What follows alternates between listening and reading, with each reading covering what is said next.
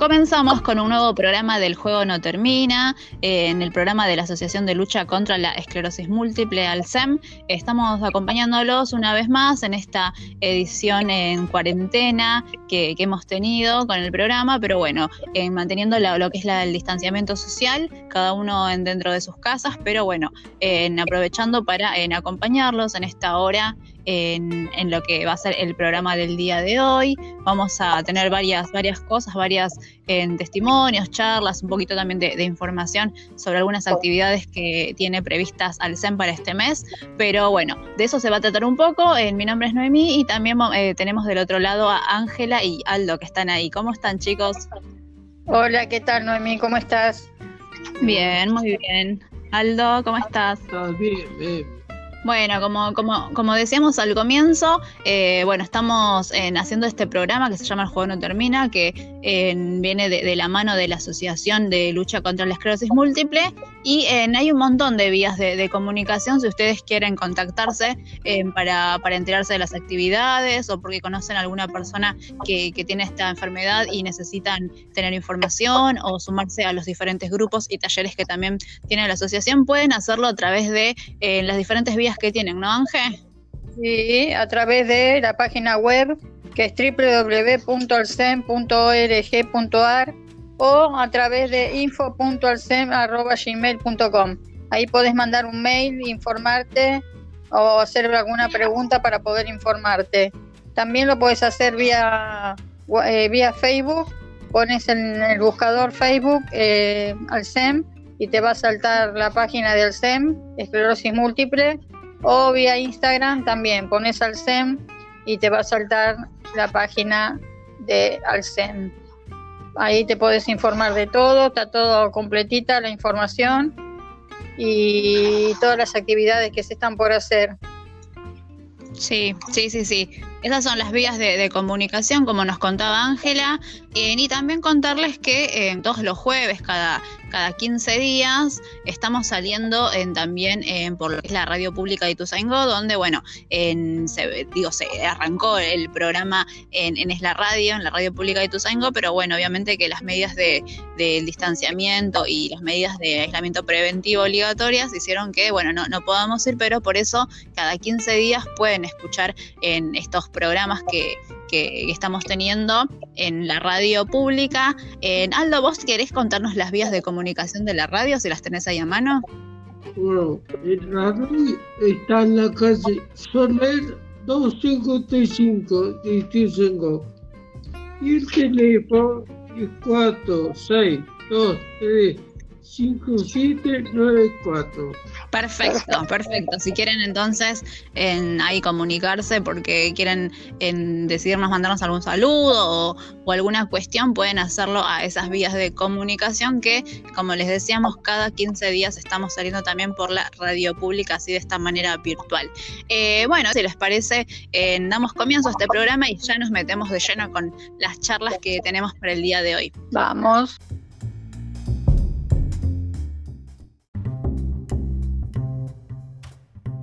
En el programa del día de hoy te adelantamos y vamos a tener una entrevista eh, y ya estamos, ya tenemos conectado del otro lado a Leonardo Benincasa. Eh, bueno, él eh, tiene un proyecto bastante interesante para, para, comentarnos ahí sobre reciclaje y otras cuestiones que tienen que ver también vienen de, la mano de la esclerosis múltiple. Así que bueno, si, si te parece, Leonardo, estás ahí, de acá te habla Noé y también está Ángel y Aldo del otro lado escuchándote. ¿Cómo te va? Hola Leo. Hola chicos, ¿cómo andan? Buenas tardes, ¿cómo andan? Bien, muy bien. Queremos que nos cuentes bueno, mejor qué es lo que estás haciendo. Mira, ahora estamos armando un proyecto que mm, en realidad, si bien tiene que ver con, con el reciclado de los residuos urbanos, que son los residuos secos, los que conocemos nosotros como papel, como cartón, como plástico, como vidrio, este, más allá de este proyecto en sí, que se llama R0, eh, le pusimos R0 porque es un método de medición de contagio, eh, porque en realidad lo que vamos a buscar y lo que estamos buscando es contagiar a otras empresas a que, a que tomen una dinámica distinta a la que se viene tomando hasta ahora. que tiene que ver con la integración de, personas, no solo con esclerosis múltiple, que es algo que me toca a mí de cerca como, persona con, con esa enfermedad, sino ser un poquitito más abarcativo y empezar a hablar de las enfermedades poco frecuentes, de las cuales nosotros estamos inmersos en ellas. En el país tenemos 3 millones y medio de personas con enfermedades poco frecuentes, que por ahí lo que se sabe es poco, que hay mucha desinformación, eh, que hay muchas características, en el caso de la esclerosis múltiple, que tienen que ver con, síntomas ocultos, con síntomas invisibles, y que las empresas, como empresas, tenemos que empezar a mirar de qué manera empezamos a adaptarnos a un mundo que en algún momento se va a tener que poner los pantalones largos y, entender que lo que se va a tener que empezar a elegir o que tendría que empezar a primar en, los momentos de la elección del personal, y por eso es por lo que vamos a trabajar en R0, eh, tiene que empezar a primar otros, otros parámetros de, elección a la hora de la selección de recursos humanos. Y tenemos que empezar a hablar de, de, los procesos de adaptación, de los procesos de integración y, empezar a ver a, las personas por lo que tenemos y no por lo que nos falta. Eh, empezar a hablar de en lo que podemos y no en lo que no podemos. Y, yo como paciente de, con esclerosis múltiple, como persona con esclerosis múltiple, obviamente hay un montón de cosas que, que no puedo hacer, pero son muchísimas más las que sí puedo hacer. Sí. ¿Cuánto hace que estás diagnosticado? Eh, un año. Hace poquito. Eh, sí, que vengo con síntomas eh, hace muchos años. Claro. por esto también un poco de la, desinformación y de, y, de quizás que uno comete el error de, de atribuírselo a otras cosas. Y bueno, empecé eh, con algunos síntomas más notorios, nunca, nunca generé ningún brote, pero bueno, había empezado con algunos síntomas y, bueno, a partir de unos estudios detectaron algunas lesiones y ahí empezamos en la búsqueda del diagnóstico hasta que llegó. ¿Y qué te, qué te motivó para, para arrancar con este proyecto, con R0? Eh, digo, em, vos venías trabajando em, cuando te diagnosticaron o digo, que igual fue, digamos, ese, ese momento en que te dio, te dio el impulso para avanzar con esta idea, con este proyecto, esta iniciativa?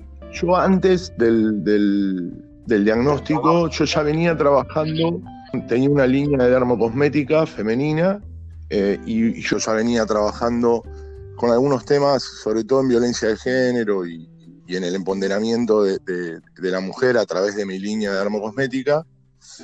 Eh, o sea, yo ya venía, ya venía viendo eh, algunas cosas del sistema que no, que no me gustaban.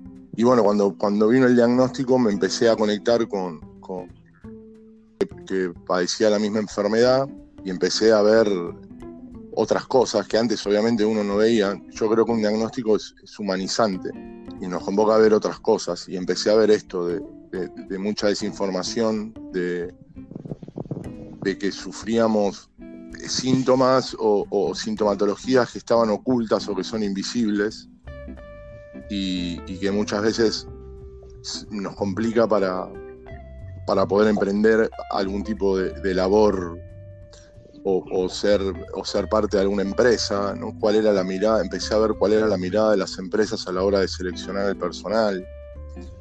Empecé a pensar eh, digo, empecé a pensar para, para, formar R0, ¿no?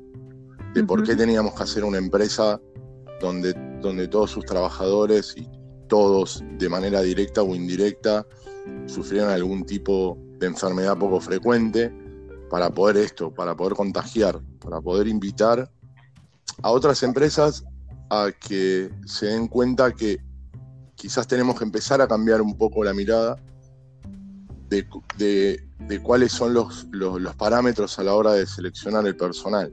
Si nos vamos a quedar en Harvard o si nos vamos a quedar en el tecnicismo o si nos vamos a quedar en los títulos de posgrado o si vamos a empezar a evaluar la empatía, si vamos a empezar a evaluar eh, el sentido de pertenencia, el, sentido de la colaboración. eh, si vamos a dejar de quedarnos en lo que no se puede y si nos vamos a empezar a y vamos a empezar a apostar a lo que sí podemos. Como personas, ¿no? Independientemente de si tenemos esclerosis múltiple o si tenemos alguna otra alguna otra dificultad. Y bueno, y fue medio como mágico porque como que em- lo empecé a trazar en un lápiz y papel, con- sentado en un sillón y empecé a hablar con gente y con personas y bueno, y se empezaron a sumar. Y ahora estamos, bueno, en ese proceso de- de- del armado. Y la verdad que muy contento por, por, más allá de que el proyecto obviamente que está buenísimo y que me encanta, porque obviamente surge de una idea mía, pero, pero como que dejó de ser mío para empezar de hacer de, de- de un montón de otra gente. Eh, Claro. y no sé, como mágicamente se empezó a sumar gente eh, con, con la idea de, de esto, de colaborar, de empujar, de apoyar, de, de ver de qué manera se podía sumar. Y, y- y bueno, y es como una gran oportunidad, creo yo, para, para poder empezar a hablar de, estas cosas que yo les comentaba antes, de qué nos pasa a nosotros como sociedad. Eh, hay, hay cosas que obviamente que me pasan a mí que les pasan a todos los pacientes, ¿no? Con esclerosis múltiple. Cuando yo digo tengo esclerosis múltiple, te miran con cara como, como si, como si, viste, "Uy, te estás por morir. Te miran así con una cara como si, como si te fueras a morir o pobrecito, ¿viste? Con esa Claro. mirada así. Esa como- mirada que Yo digo, no, no me estoy ni por morir. ¿Cómo, cómo, perdón? Ángel. una mirada que todos sentimos en algún momento. Claro, viste esa mirada como, como si yo fuese distinto. O sea, sí, soy distinto como somos distintos todos, independientemente de si tengo esclerosis múltiple o no. Claro. Eh, entonces, por eso yo decía el término capacidades diferentes, que es un término que no, que no, que no me gusta, porque todos tenemos capacidades diferentes, todos. O sea, independientemente de si tengo una enfermedad o no la tengo, o si tengo alguna dificultad motriz o, o lo que fuere, todos tenemos capacidades diferentes Tal cual. y, y tenemos que empezar a ver cómo podemos hacer para integrar. O sea, yo con mi mujer tengo capacidades diferentes. Ella, por ejemplo, hace cosas en la casa que a mí no me saldrían y viceversa, ¿no? Y así formamos una pareja, uniendo capacidades. Y no nos quedamos en lo que no podemos, nos quedamos en lo que podemos. Claro. Eh, y eso yo, yo creo que eso es donde, donde tenemos que empezar a hablar o, o- o tratar de transmitir. En todo lo que podemos, no en lo que no podemos. Claro. Todos no podemos, todos podemos. O sea, Seguro. Así. Eh, Aldo, ¿querés hacer alguna pregunta ahí a, a Leonardo, decías recién? Dos preguntas, dos. Dos. Primera, se nota que es joven, pero yo quisiera, todos quisiéramos saber cuántos años tiene. yo tengo 40, voy a cumplir 45 años. En breve. Y la otra es, ¿dónde vivís? Vivo en Canning, en, en el partido de Esteban Echeverría. Cerquita de la capital. Muy Leo. Y, No, por favor. y ¿cómo venís eh, atravesando esta cuarentena? Eh, ahí estás en- con, con la familia, digo, también cómo, em, cómo fue esa recepción, ¿no? De enterarse del diagnóstico y, ese acompañamiento, en cómo, cómo lo viviste.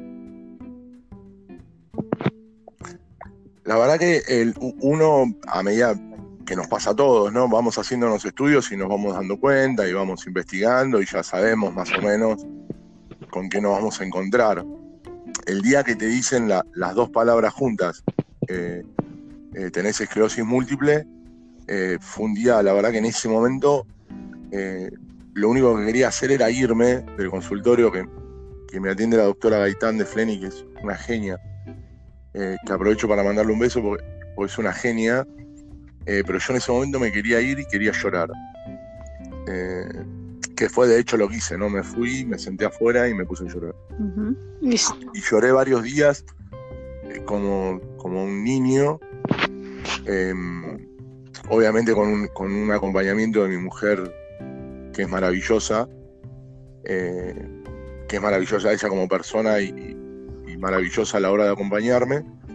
Y después un día dije, bueno, dejé de llorar y pensé que tenía la oportunidad quizás con algo que no estaba bueno o que no era que era malo, que se podía hacer algo bueno. Eh, que si yo empezaba a cambiar esto que te decía de la mirada, y si empezaba a generar empatía desde otro lugar, entendiendo el dolor, entendiendo la dificultad, entendiendo otras cosas que me estaban pasando a mí en primera persona, podíamos hacer algo que estaba bueno. Dentro de esto que es irreversible, que no, eh, con una enfermedad con las características que tiene, eh, no esto de las mil caras, esto de no saber cómo termina, ni cuándo, ni, ni cómo. Y, bueno, y así fue como, como empecé a, ver esto de poder, de poder hacer algo bueno. Y al tiempo surgió la idea de R0 y bueno, y ahí empecé a trabajar sobre eso. Y la cuarentena, bueno, no me, no, me afectó como todos, obviamente que la estoy cumpliendo como corresponde. Em, pero bueno, aprovechando también para este desarrollo, que me permite desde casa avanzar y mucho, así que bueno, trabajando desde mi casa este, para poder poner en marcha Recero. Claro, claro, estamos todos iguales, igual Leo. Claro, sí, yo tengo la suerte, eh, de, bueno, de, la verdad que tengo la suerte de vivir en, una casa eh, y eso, bueno, me da, me da, una posibilidad quizás de no, de no estar tan, de no estar tan encerrado. Eh, tengo esa suerte y, también tengo la suerte de, tener este proyecto y estar trabajando en esto, ¿no? Que, nos, que nos tiene tan, a mí en lo particular me tiene tan enchufado.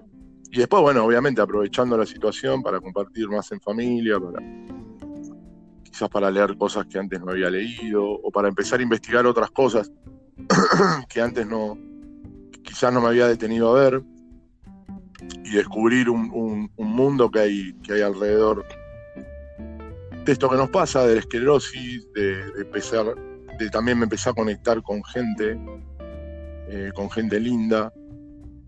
Eh, así que también yo creo que de esto se puede sacar algo bueno independientemente ¿no? del flagelo que es económico y, en la salud y, todo lo que ya sabemos, eh, también se, puede trabajar para encontrar algún valor y, y, ver cómo salimos, cuando salgamos de esto, si salimos, que ojalá sí sea, mejores como personas, ¿no? Sí, eh, y, me parece interesante esto que planteas, que bueno, nosotros eh, tenemos la oportunidad, gracias al programa, de eh, charlar con varias personas y escuchar diferentes testimonios, así como el tuyo, en el que en muchos casos nos, repiten esto que, que, vos un poco mencionas, ¿no? Como esa especie de, cambiar el chip, ¿no? Si se quiere, y tomarse la enfermedad desde otro lado, que te permite esto, ¿no? Como tener esta apertura que, que vos decís, como buscarle la vuelta y bueno, en este caso a vos te, te, impulsó para, para, encarar este proyecto, pero creo que va un poco por ahí la, la cosa, ¿no? De, de como de, de, encontrarle e, esa vuelta, digamos, que, que se le puede eh, encontrar, si se quiere, a, esta enfermedad. Sí, bueno, la enfermedad, viste que es, eh, tan particular para cada uno eh, y, cada uno la vive de manera diferente porque la verdad que la, enfermedad en cada uno es diferente. Em, yo me empecé a, eh, también esta cuarentena me ayudó a empezar a descubrir cosas que tienen que ver con mi sintomatología, con, mis cuestiones diarias.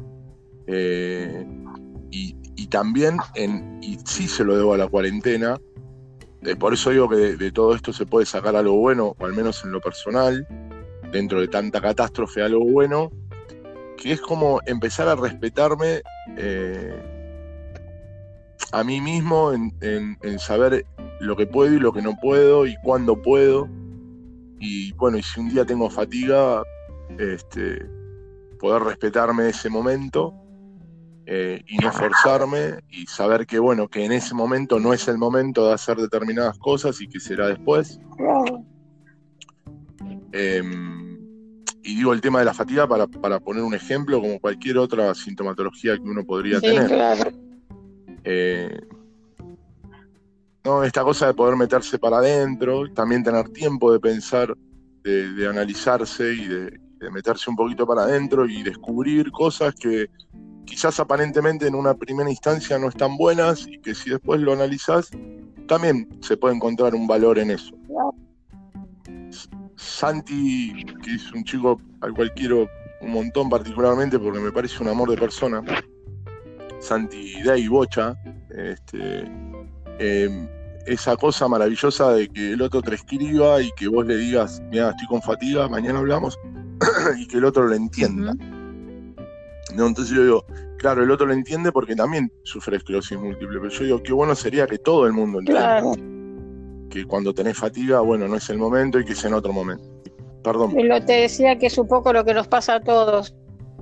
Claro, pero no, bueno, nosotros lo entendemos porque porque tenemos esta patología, pero digo, tendríamos que trabajar para que lo entiendan la mayor cantidad de gente posible. No solamente la sintomatología de la esclerosis múltiple, sino por eso decía de las enfermedades poco frecuentes, eh, donde las hay, donde las hay muchas, donde hay muchos síntomas, donde hay muchas cosas. Eh, yo el otro día estaba hablando con, con, mi hermana que sufre de, de fibromialgia y, bueno, y, a mí me costó aprender que no la tengo que abrazar, porque si la abrazo le duele. Entonces, lo que en otro, lo que en otro es maravilloso como un abrazo, en ella es un dolor. Entonces, bueno, eso uno lo aprende también a partir del conocimiento, ¿no? de la difusión de la, de la enfermedad. No sé, es... Eh, ¿Cómo, cómo, perdón? No escuché. Que es, es un poco la transmisión de la enfermedad. Claro. Y eso es a partir del conocimiento, ¿no? Del conocimiento, no digo el conocimiento técnico, teórico de la enfermedad. Digo, sino si, si podemos abordar el tema de, de, lo que es el síntoma oculto, de lo que es, de lo que es la problemática cotidiana, pero que a su vez esa problemática es una problemática personal que no afecta Claro, o sea, es decir, la, esclerosis múltiple o, cualquier síntoma de cualquier enfermedad nos puede alterar, nos puede modificar en un momentito, en un día o, en un ratito o frente a determinada, a una determinada tarea. Pero digo, pero no afecta a mi vida como persona, como padre, como abuelo, eh, no, afecta a mi vida como empresario, no afecta a mi vida laboral. O sea, sí tengo que hacer pequeñas modificaciones, pero las puedo adaptar perfectamente y, tener una vida eh, normal. Digo, yo soy más que una esclerosis múltiple, yo soy una persona que tiene esclerosis múltiple, pero soy una persona con esclerosis múltiple. Seguro. Este, porque, claro, porque si no queda como que somos una esclerosis múltiple, ¿viste? Como si yo fuese esclerosis múltiple. No, yo soy una persona que tiene esclerosis múltiple y que se encuentra con algunas dificultades, como se encuentran todos con algunas dificultades tengan o no tengan esclerosis múltiple. Claro, sí, Entonces, por, eso hablo, por eso digo que está bueno hablar de integración, eh, que, no, que no, no, me parece que esté bueno el término, en este caso de lo laboral, la inclusión. Eh, la palabra inclusión laboral no, no, no, me termina de gustar, porque digo, bueno, inclusión laboral tenemos que tener todos los que no tienen trabajo, eh, independientemente de si tienen alguna patología o no. Eh, pero sí, las personas que, sufrimos alguna, alguna patología, sí tenemos que hacer una integración y encajar con otras personas, con otras capacidades y sacar al máximo, ¿no? explotar al máximo y, convertirnos en la unión, en esto que yo decía de R0, a partir de esa unión convertir en algo exitoso, exitoso eh, no solamente por lo económico, digo, exitoso por generar un ámbito donde, donde la gente sea feliz. Sí, sí, tal cual. Eh, sí, sí, medio lo, em, compartimos como esta idea que también de, que la esclerosis es una, una circunstancia, ¿no? Que, que está en, digamos, en, este, en un momento, pero que no, no te imposibilita, digamos, de em, no te determina, digamos, en lo que es la, la, vida, las relaciones humanas, digo, eso, eso se mantiene, pero bueno, si es una circunstancia, digamos, de, la vida, que, igualmente eso, como planteas vos, ¿no? Te podés seguir haciendo un montón de otras cosas, obviamente modificando algunos hábitos seguramente, o teniendo algunos recaudos, pero, pero que, no, que no sea algo limitante, ¿no? Em, y bueno, ya para ir, ir, cerrando, Leonardo, em, preguntarte más, puntualmente del proyecto de Recero, em, no sé si, cómo, cómo se puede contribuir, cómo se puede participar, en qué, es lo, la, actividad puntual que, realizan, cómo se puede ayudar en eso. Nosotros estamos ahora en el proceso del armado eh, de la planta. Nosotros lo que estamos armando es una planta que va a ser eh, donde vamos a recepcionar, donde vamos a, clasificar, que va a ser esto de separar por, artículos, y después le vamos a dar el debido proceso a cada artículo en una primera etapa. Eh, en una segunda etapa vamos a, a, incorporar la idea del reciclado del plástico, de, de directamente reciclarlo nosotros eh, y nos vamos a enfocar mucho en el plástico porque es un flagelo que en este momento le está pegando mucho al mundo. Eh, el uso indiscriminado de plástico y el no saber qué hacer con ese plástico después. Eh, bueno, y ese plástico termina, se termina mucho de ese plástico termina en, el mar, afectando a, nuestra fauna marina. Y, y bueno, así que es algo que vamos a trabajar mucho sobre el plástico, pero en, idea y en, base, la planta lo que va a hacer es, va a recepcionar residuos urbanos, los va a, clasificar, es decir, que eso es un, es un, proceso de separación de los residuos y se le va a dar el tratamiento a cada residuo en particular. Perfecto. Eh, lo, sí, lo interesante de esto es, es, es esto, que vamos a lograr una empresa eh, que, más allá del aporte, obviamente, que es lo que, lo que nos importa, el aporte del cuidado global y de la concientización de, lo sustentable, del cuidado y de, de tratar de darle un reuso a los productos para que no, para que no contaminen tanto, eh, nuestra base va a ser eh, el trabajo a personas con enfermedades poco frecuentes. Y, ahí vamos a tratar de demostrarle al mundo empresarial que se puede hacer un proyecto exitoso, que simplemente hay que tener algunos cuidados, algunos recaudos y algunas mínimas adaptaciones este, para, que, para que el proyecto sea sustentable y pueda perdurar en el tiempo. Perfecto. Sí, te, te, agradecemos, te agradecemos por, por esta charla. Me parece que eso, ¿no? No sé, no sé qué dirá el resto, pero eh, en un proyecto bastante interesante porque conjugás, digo, en una idea un montón de cosas. Que por un lado el tema ambiental y, disminuir un poco esta la contaminación que existe, por otro lado buscar una, una salida, ¿no? Para, para justamente elaborar para las personas que tienen esta, esta enfermedad y, esa integración que vos también planteás que, viene de la mano ya con, el proyecto. Así que nada, me parece que por, pues cierra por un montón de lados y es interesante en la idea. ojalá que, nos encontremos pronto ya con el proyecto dando y ahí podamos hablar un poco más en profundidad. Perfecto, muchísimas gracias Leo. No, por favor, ustedes por el espacio. Les mando un beso enorme. Aldo, ¿querés decir? Gracias. Y al Leo, digo lo que pasó hace muchos, muchos años. Napoleón Bonaparte dijo a su criado, estoy despacio que estoy depurado. Ajá. Tal cual. Eh, la verdad que escucho muy mal porque fue y vino la, la, señal. Que te decía que Napoleón Bonaparte decía esta frase de vísteme despacio que sí, eso lo escuché. Así que... Ah, vísteme despacio que estoy apurado. Esa parte no, no había salido. Eso. Sí, vamos a ir despacio, pero, pero vamos a ir a paso muy firme. Así que cuando, cuando ustedes quieran y, podamos, nos, nos, vamos a volver a poner en contacto y, y así desarrollamos un poco más e invitamos, ¿no? a, todos los que se quieran sumar. Sí, dale, Leo. Dale, dale, quedamos con ese compromiso entonces. Así que bueno, así que bueno, les agradezco el espacio y, la charla con los tres. Gracias a vos, Leo.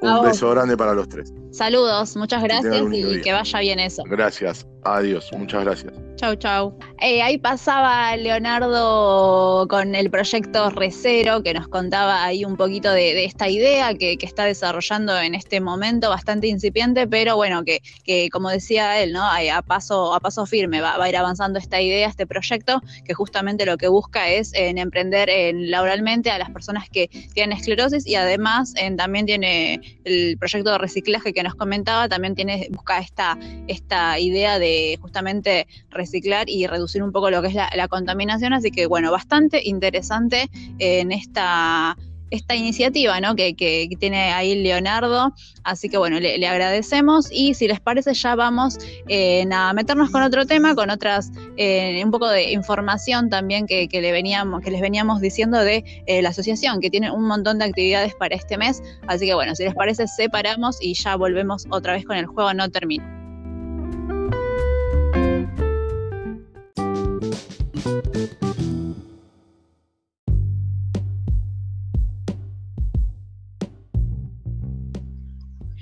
En el programa del día de hoy vamos a contar también con el testimonio del doctor Emilio Longo, él es jefe del servicio de urología del Hospital Churruca, así que bueno, vamos a, contar con su testimonio a propósito de la actividad de la charla, mejor dicho, que se va a estar llevando a cabo este sábado, el sábado 18 de julio, a las 11 horas de la mañana, esto también va a ser eh, a través de la plataforma Zoom, así que aquellos que estén interesados en saber un poco más de estos eh, síntomas invisibles, que, tiene la esclerosis múltiple, eh, como son los trastornos urológicos, eh, bueno, pueden eh, compartir esta charla, conectarse, y si les parece vamos a escuchar lo que nos decía Emilio Longo, que nos hacía un pequeño adelanto de lo que va a ser esta actividad del próximo sábado. Escuchemos. Hola a todos, soy el doctor Emilio Longo, urólogo del cuerpo médico de Alcem y jefe de servicio de urología del Hospital Churrucavisca. Quiero invitarlos este sábado 18 de julio a las 11 horas al taller sobre trastornos urológicos en la esclerosis múltiple, en la cual analizaremos las distintas disfunciones que se pueden presentar durante la evolución de la enfermedad.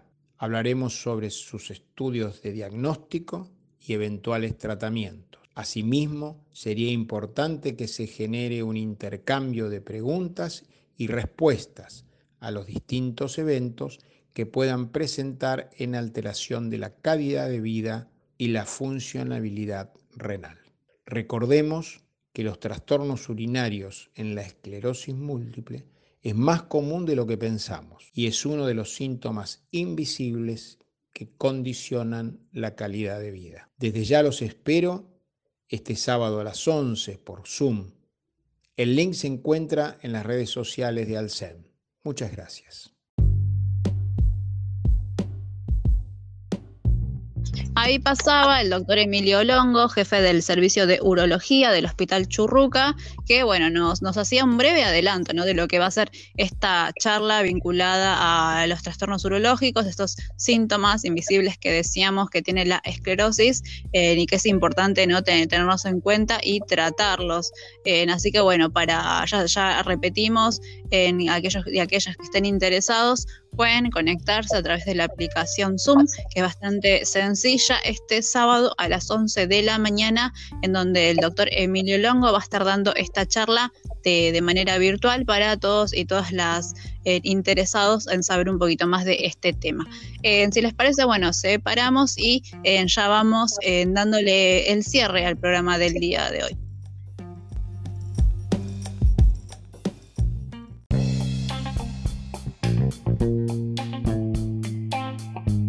Les comentábamos en el programa del día de hoy, tenemos algunas actividades para repasar de la mano de Alcem que están previstas para, bueno, este mes de julio. Ya algunas han tenido lugar, el, por ejemplo, una de ellas ya ocurrió el, sábado 11 de julio, que tenía que ver justamente con cambios cognitivos asociados a la esclerosis múltiple, pero eh, también se vienen otras. Quedan todavía dos actividades más, dos charlas, mejor dicho, dos charlas a través de, de manera virtual, a través de la aplicación Zoom.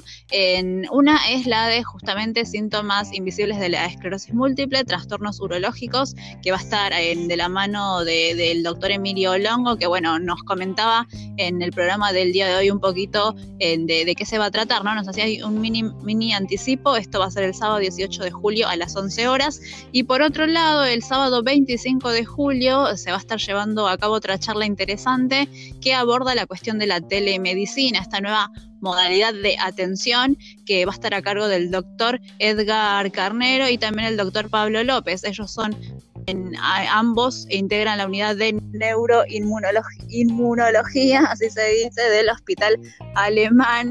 y bueno, nos, van a estar comentando un poco de esta nueva modalidad de atención virtual que bueno, se, empezó a implementar ahora con con esta cuarentena, así que también va a tener lugar el sábado 25 a las 11 de la mañana.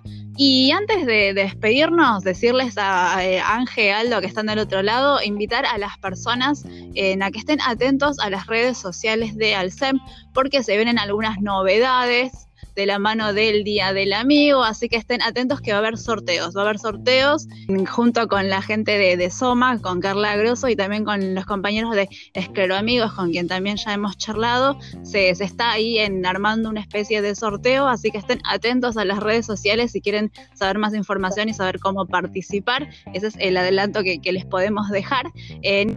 De ya nos vamos despidiendo si, si quieren y bueno, vamos a ir dejando la invitación para los que están del otro lado para que se sumen al próximo programa del jueves que viene. Bueno, eh, chicos, eh, gracias por, por estar del otro lado. Aldito, ¿querés de, que despedirte? Gracias a todos. Que nos escuchen los jueves y un beso grande a todos. Dale. Ah. Gracias a todos y en este juego no termina. Seguimos todos los jueves de 12 a 1.